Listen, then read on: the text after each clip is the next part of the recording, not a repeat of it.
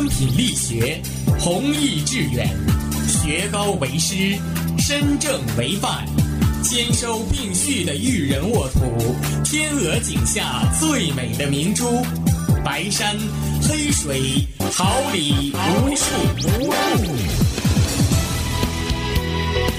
您正在收听的是哈尔滨师范大学广播电台，用声音技术生活，让声音雕刻未来。用声音技术生活，让声音雕刻未来。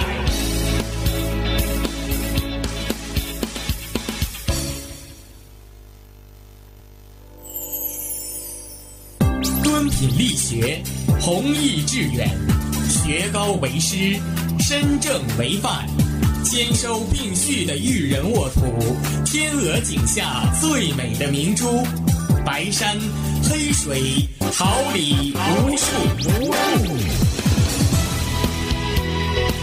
您正在收听的是哈尔滨师范大学广播电台，用声音技术生活，让声音雕刻未来。用声音技术生活。让声音雕刻未来。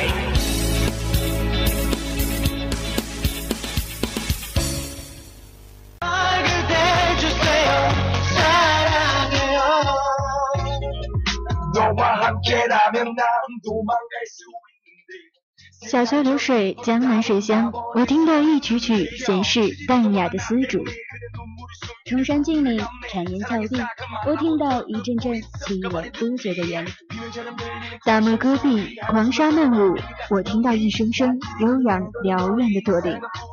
北国风光，冰封雪飘，我听到一段段气魄严寒的唢呐。让我们带着耳朵去旅行，游祖国，访异域，一切尽在文化之旅。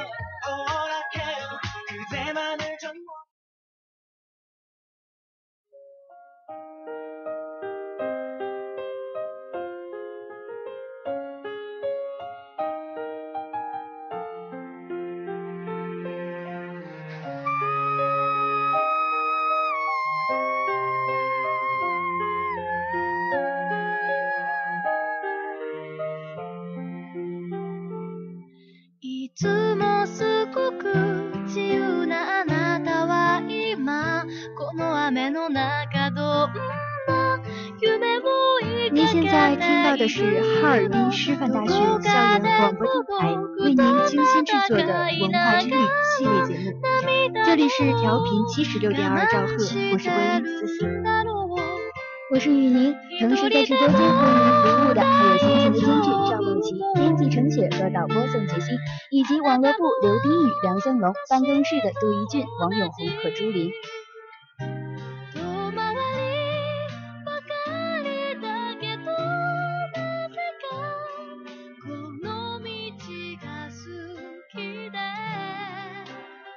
文化之旅，儋州带你领略异域风情，双州带你走遍九州。你不在，突然发现我的世界静了下来，眼生一种失落的感慨。我明白，我的心开始起了微妙的变化，乱了节拍。原来这种甜蜜的负担叫做依赖。爱琴海神话，美丽的期待，星海镶了钻的裙摆。我仿佛看见你的爱。迎面向我走来，世界是如此的纯白。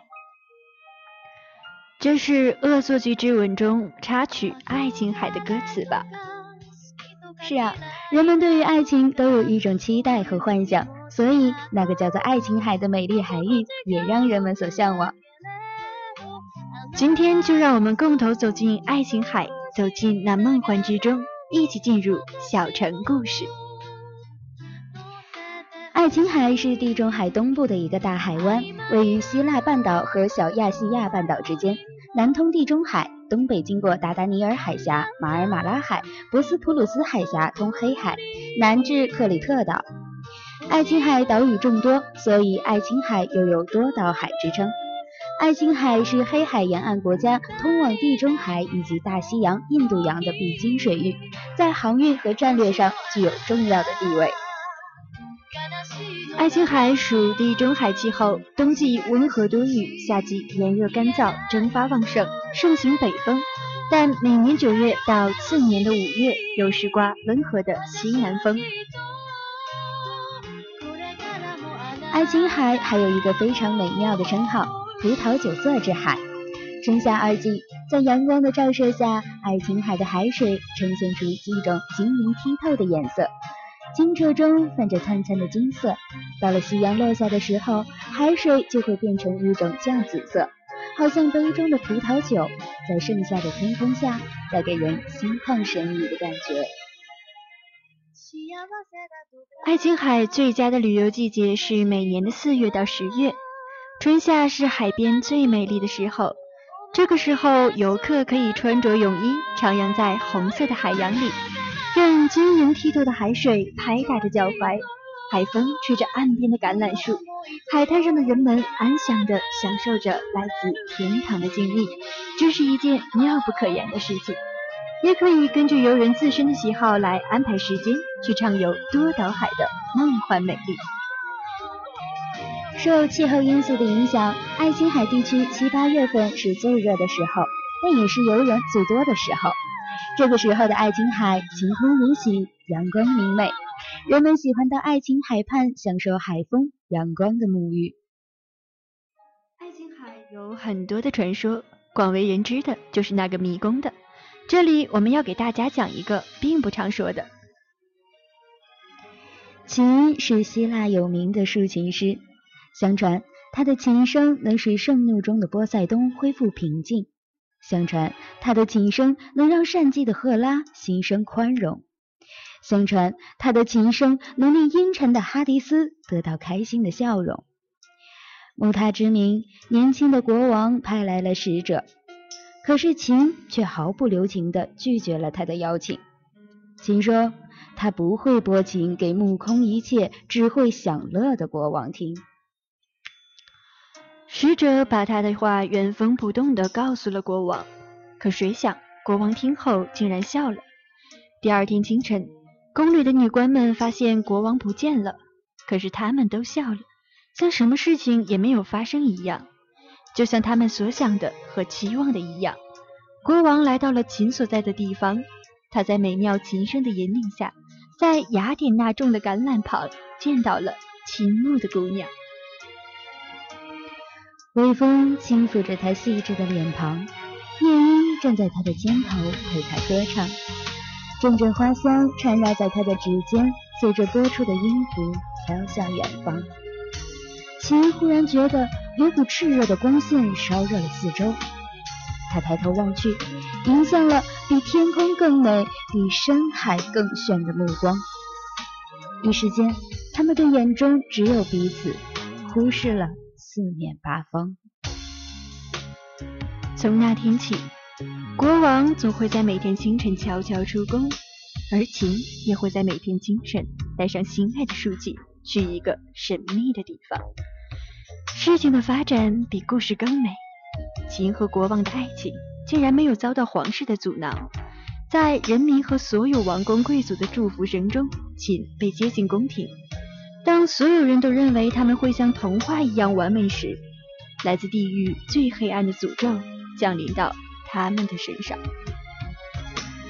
原本很友好的邻国突然发动了可怕的战争，为了子民的安全，国王不得不立刻奔赴战场。就在新婚之夜，他离开了深爱的姑娘，请每天都到曾和他约会的地方拨琴给远方的国王。却等来了国王的战死沙场。他很坚强，泪水根本没有机会遇上他的眼眶。就在那天，琴披上国王的染血战袍，用拨动琴弦的手指指挥了残酷的战场。在举国欢庆胜利的时刻，在万里无云的天空下，放在琴膝上，国王的战袍却被一颗一颗晶莹的水珠打得湿透。每天晚上，琴都会对着夜空拨琴。他希望在天堂的国王可以听到。而每天清早，他就到处收集散落的露珠。他知道，那是国王对他爱的回应。终于在许多年后，直到他永远睡去不再醒来的那一天，人们把秦友一生收集的五百二十一万三千三百四十四瓶露水全部倒在他沉睡的地方。就在最后一滴落地时，奇迹发生了，秦的坟边涌出一股清泉，拥抱着他的身体，由泉变溪。由溪成河，由河聚海。从此，在希腊就有了一片清澈的海，人们都叫它爱琴海。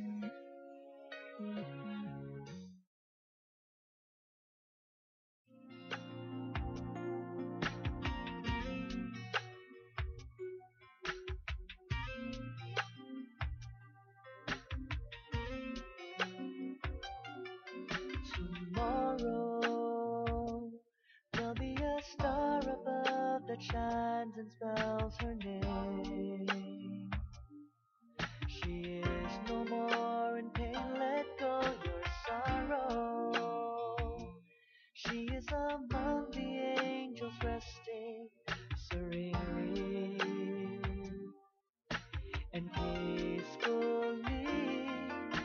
And a night come the drudgery of day, lay down to sleep.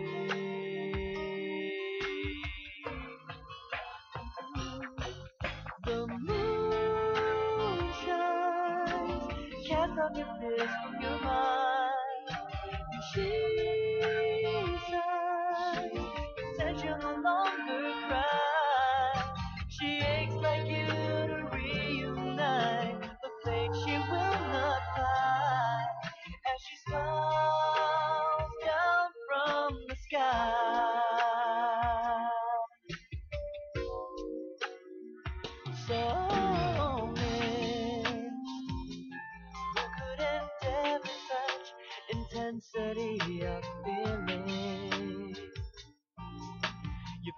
like your world's ending, but don't give in. Just keep moving on, head high, and don't stop believing that you'll cradle her once again. Let the night ease your troubles away, lay down to sleep.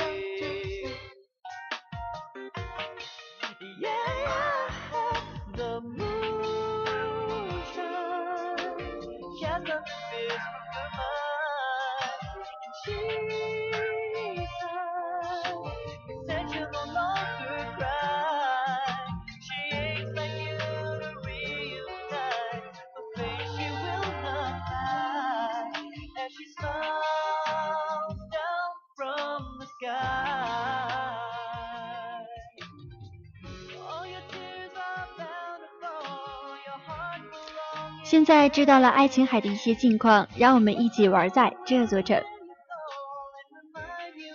爱琴海海岸线非常曲折，港湾众多，共有大小约两千五百个岛屿。爱琴海的岛屿可以划分为七个群岛：色雷斯海群岛、东爱琴海群岛、北部的斯波拉提群岛、及克拉在斯群岛、萨罗尼克群岛、多德卡尼斯群岛和克里特岛。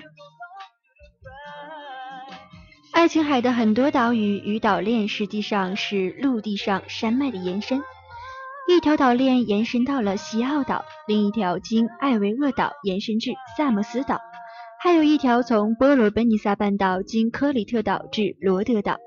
正是这条岛链将爱琴海和地中海分开。许多岛屿具有良港，不过在古代，航行于爱琴海并不是很安全。许多岛屿是火山岛，有大理石和铁矿。克里特岛是海中最大的一个岛屿，面积八千多平方公里，东西狭长，是爱琴海南部的屏障。克里特岛上有大面积的肥沃耕地，但是其他岛屿就比较贫瘠了。爱琴海岛屿的大部分属于西岸的希腊，一小部分属于东岸的土耳其。克里特岛是地中海文明的发祥地之一，曾在此发掘出公元前一万年至公元前三千三百年新石器文化遗迹，约从公元前两千六百年至公元前一千一百二十五年，岛上涌现了著名的米诺斯文化、艺术、建筑和工程技术空前繁荣，并建立了统一的米诺斯王朝。波罗斯岛并不是一个岛屿，而是由卡拉夫里亚和斯费里亚两个小岛组成的。两个小岛之间有桥相连，总面积二十三平方公里。一八二八年，英法俄三国使节在此商讨希腊的前途。小岛上人口约四千人。波罗斯岛的名字由来是这里位于伯罗奔尼撒半岛，仅仅隔着四百米的海滩。波罗斯一词在希腊语中是涉水的意思。从博罗斯港乘船不到十分钟即可抵达伯罗奔尼撒半岛海岸上著名的柠檬树林。若是游客五月抵达，还可以闻到醉人的柠檬花香。博罗斯岛是座风光秀美的岛上山城，山城上点缀着柠檬树和橄榄树的青翠，丛林中掩盖着清新明亮的白色屋檐。岛上的建筑以白色为主，样式古拙。在白墙的氛围中，不时吐露出烂漫的花丛。云涛海浪中，一条石板铺就的甬道蜿蜒而上，渐行渐远，延展到了历史记忆的深处。暮色黄昏，五色斑斓的船只在碧绿的白色城市下面扬帆带行，令人想起了阿伽门农的舰队远眺伯罗奔尼撒半岛。哪里是温泉关？哪里有列欧尼达斯和他的三百勇士？圣特里尼岛在希腊文中有圆形之意，表明此岛形状原本是圆的，但在一千五百年前左右，一次火山爆发造成了大地震，将圣特里尼岛土地震毁了大半，因此剩下如今人们看到的新月形小岛。而在圣特里尼岛旁的纳亚卡美尼，到现在仍旧是一座活火山，也就是火山岛。希腊圣特里尼岛的迷人之处在于它数不尽的美景。北方山巅小镇奥伊亚有日落爱琴海的景致，费拉旧港山脚下可远眺岛上童话般的无语建筑。至于沿岸海湾，还有红与黑两种风格完全不同的沙滩。这一切的一切，都勾动世人的渴望，仿佛来到这里就能够进入最美的梦想。许多人都是为了想见识世界第一的夕阳而到奥伊亚这座位于高山崖上的小镇报道。但除了看夕阳，其实小镇上还有许多出人意料的惊喜等待人们去挖掘。小镇由一条主要的街道贯穿，靠海的岸壁笔直陡峭，却建满了密密麻麻的白色石屋。这些石屋大多为旅馆，而且几乎每座旅馆都有一个比澡堂稍大一点的游泳池。不过，房间虽小，但价钱却高得惊人。感觉上，在奥伊亚，只要是面向爱琴海的餐厅、旅馆，似乎都只有贵妇级的人士。才享受得起。街道靠内陆的一旁，则多半是贩售艺术品作品的小商家，而且往往老板本人也就是作品的创作者，因此游客们很容易通过他们的热情解说而明了创作的特色所在，并进而大大提升成交的机会。想要看紧荷包，得有过人的意志力才行啊！镇上还有一座著名的六钟楼教堂，它的白墙蓝圆顶可以说是希腊语蚁人最鲜明的印象之一。每当傍晚，教堂广场上除了老人家闲话家常的交易站，更是游客相约一同看夕阳的集合点。不过，这里并不是欣赏夕阳唯一的地方。继续往前走，路更狭小，蜿蜒也更大，而且因为地形的关系。脚上所踏的石板路，很可能就是另一户人家的屋顶。到了奥伊亚最顶端，有个规划好的观景台，可饱览夕阳、爱琴海、小希腊岛和火山岛的动人美景。不过，要是来迟了，可别期待还有什么好位子可以占哦。其实，为了一饱日落爱琴海的眼福，奥伊亚的人潮从下午四点就开始蠢蠢欲动了。大家着急的在小巷弄中绕呀绕，为的就是希望能找到一个好地方，以便迎接即将来临的夕阳。然而，是奥伊亚特有的石学屋与小径，总让人似乎不停的在原地打转，因为好像不管怎么走，每个路口都似曾相识。最后只好下定决心，赶紧安定下来，免得错过傍晚最美的时分。眼光却没有离开过爱琴海上太阳的人们，从四点开始找寻夕阳观测点。而大概在五点左右，就会发现天空开始有了变化，蓝色抹上了一丝鹅黄。接下来，天空的转变会让人觉得连眨眼都显得多余，因为玫瑰粉红出现后，也正是宣告着夕阳表演的开始。光影的千变万化，由深至浅，红黄掺杂，直到最后火红的太阳落入云海，不再发出光芒。此时，岛上的夜灯也渐渐亮起，惊叹连连的旅客也终于在获得满足后，在朦胧的夜色中慢慢散去。接下来要说一说爱琴海下雪的奇幻了。爱琴海也有雪景吗？说穿了，都是费拉地区一片白色建筑与人的错觉。费拉是岛上的首府，高级餐馆。餐厅、商业中心都聚集在此，主要干道南北贯穿。旅游的开端是以巴士站为起点，只要跟着人群在小巷中前进，朝着大海的方向，随时就能发现各种新玩意儿。而除了纪念品之外，这里还有许多珠宝首饰店，主要集中在街道两旁，往往令人目不暇接、眼花缭乱。小岛上的石屋之所以都漆成白色。主要是为了美观，还有反射刺眼阳光的功能。此外，由于采取粉刷的石灰涂料，所以还有消除雨声浮出的细菌的作用。这也正是为什么每当旅游旺季来临，岛上店家就会忙着重新粉刷白漆的原因。所以，下回想体验希腊下雪的奇幻，千万别忘了到费拉一探。来到圣特里尼岛，还有一个重点不可不看，那就是红海滩与黑海滩。红海滩指的是位于岛上南端阿科罗提利遗迹附近的卡马里海滩。由于这海滩的细沙与山崖呈现火红的色泽，因此有了红海滩的封号。要进入红海滩，先得走过一段碎石小山路，待翻过小丘。便能望见大片因为地震而毁坏的血红山崖，颜色非常强烈均匀。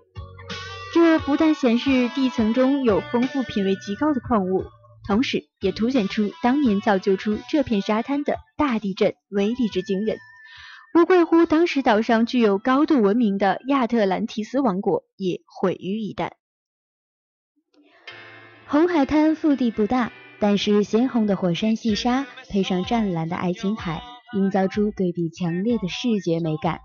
加上沙滩上处处留有人们以小白石排列出“我爱你”之类的甜言蜜语，那特有的沙滩印象令人过目难忘。至于黑海滩，指的则是位于圣特里尼岛的东边的卡马里海滩。这里是岛上最知名的度假胜地，有规划完善的商店街以及设备新颖的海滩服务中心，一年四季游人如织。虽然受到火山的影响，但卡马利呈现出来的却是色泽黑亮的沙滩景致。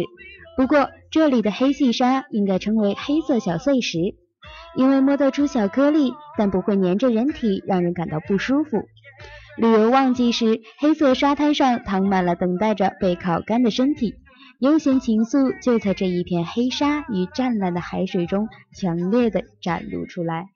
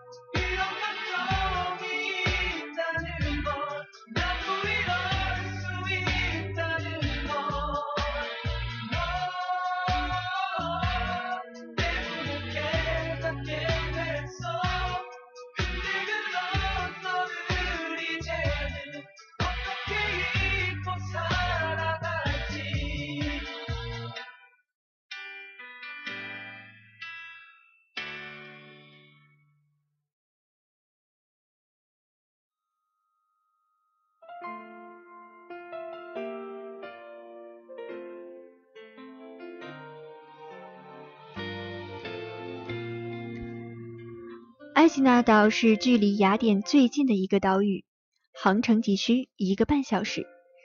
这里曾是美丽的人间仙境，宙斯最动人的情妇就在此掩藏。也许那满山遍野的无花果树，就是当年他们爱情的果实。真正让埃吉纳岛扬名的是拯救希腊的萨拉密斯。两千四百八十年前。波斯王泽尔士率领庞大的水师进犯希腊，蝗虫般的箭支遮天蔽日，小小的雅典城邦危如累卵。但是希腊有他们英明的统帅铁米斯托克里斯，是他率领精悍的水师，在萨拉密斯水路一举消灭了三倍于己的战舰，让希腊的太阳重新升上天空。岛上建于公元前五六五世纪末六世纪初的阿菲亚神庙，是希腊古典时代后期的典型代表建筑。伊斯拉岛离雅典约三个小时的航程，位于比雷埃夫斯南七十公里处，属地中海气候。每年的四月底至十月份是旅游的旺季。岛上人口约两万八千人，交通全靠毛驴拖车运送。没有任何机动车辆。因为小岛宁静优美，自古以来便有世界各地的年轻艺术家到此地从事艺术创作，因此有“艺术家之岛”之称。在全球卖出上亿张唱片的科恩，就是在这个小岛上创作了很多动人的歌曲。这里的人们制作的金银首饰、玻璃瓷器、装饰品都摆出来，任人选购。常常会看到一些造型独特的工艺品，价钱也算公道，十欧元可以买到一个很别致的手绘玻璃瓶。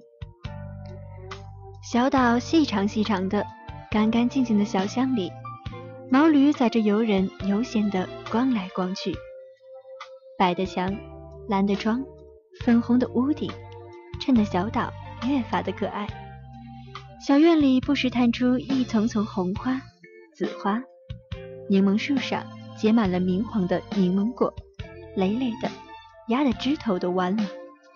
这里海水的透明度是最高的，而且海岸上有许多深入岛内的河口、海湾。这些僻静的河口是那些喜欢独处的游人游泳的好去处。米诺克斯岛，希腊号称拥有世界上最美的岛屿群。以其独特的梦幻气质，在爱琴海的岛屿中首屈一指。岛上的小镇自然叫米诺克斯镇，小巷里弄到处都是各式各样的小玩意儿。如果游客如果带足银两，血拼一场，绝对收获不会少。由于米诺克斯镇岛并不大，建议租车环岛，这样省时更省力。米克诺斯岛是以风车做标志的窄巷。小白屋，或红或绿或蓝的门窗，小白教堂，海滨广场旁白色圆顶教堂不远处的几座风车模仿，更使它成了各岛中的佼佼者。岛上居民很少，每年大约半年的非旅游时间，岛上相当安静。四月以后，旅游季节开始了。来自世界各地的游客就像候鸟一样络绎不绝地飞来岛上，享受地中海的阳光和海滩。在岛上漫步，看到房顶都是用大石块垒起的平顶，觉得很奇怪。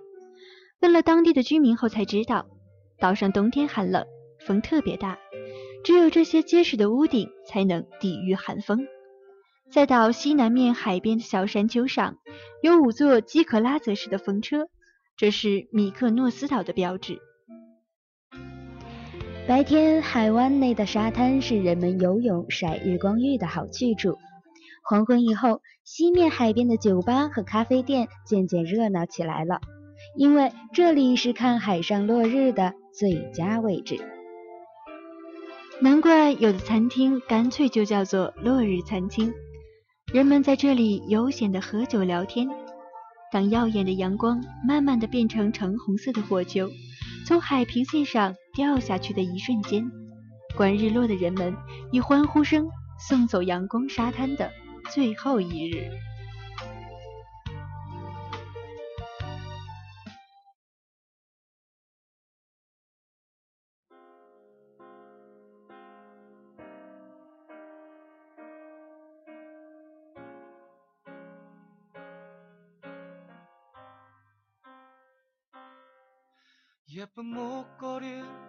주고 싶지만 멋진 차를 태워주고 싶지만 예쁜 옷을 입혀주고 싶지만오난좋은 곳에 데려가고 싶지만 주머니에 넣은 손에 잡히는 게 없는데 어떻게 널 잡을 수가 있어? 내 생활은 너에게 어울리질 않는데 그래도 내 곁에 있어 주겠니?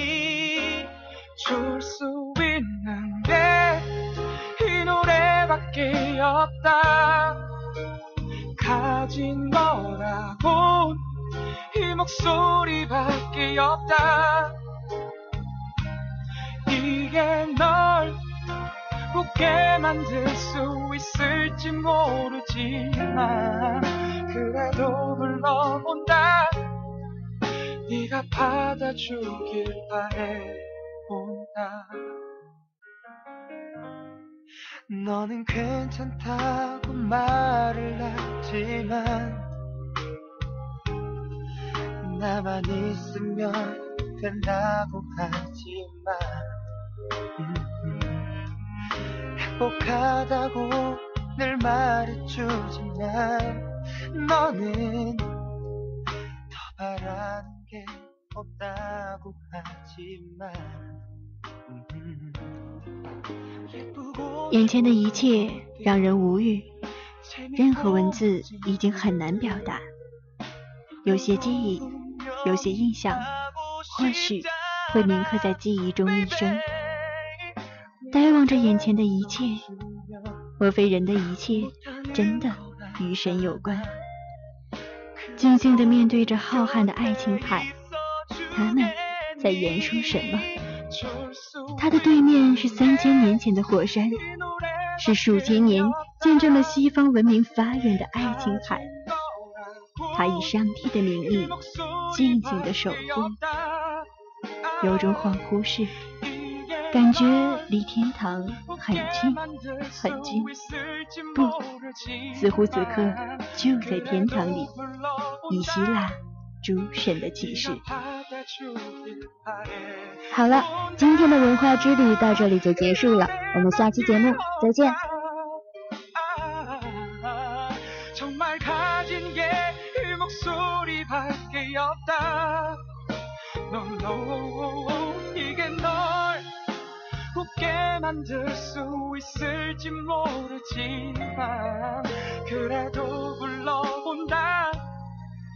네가 받아주길 바래. 본다.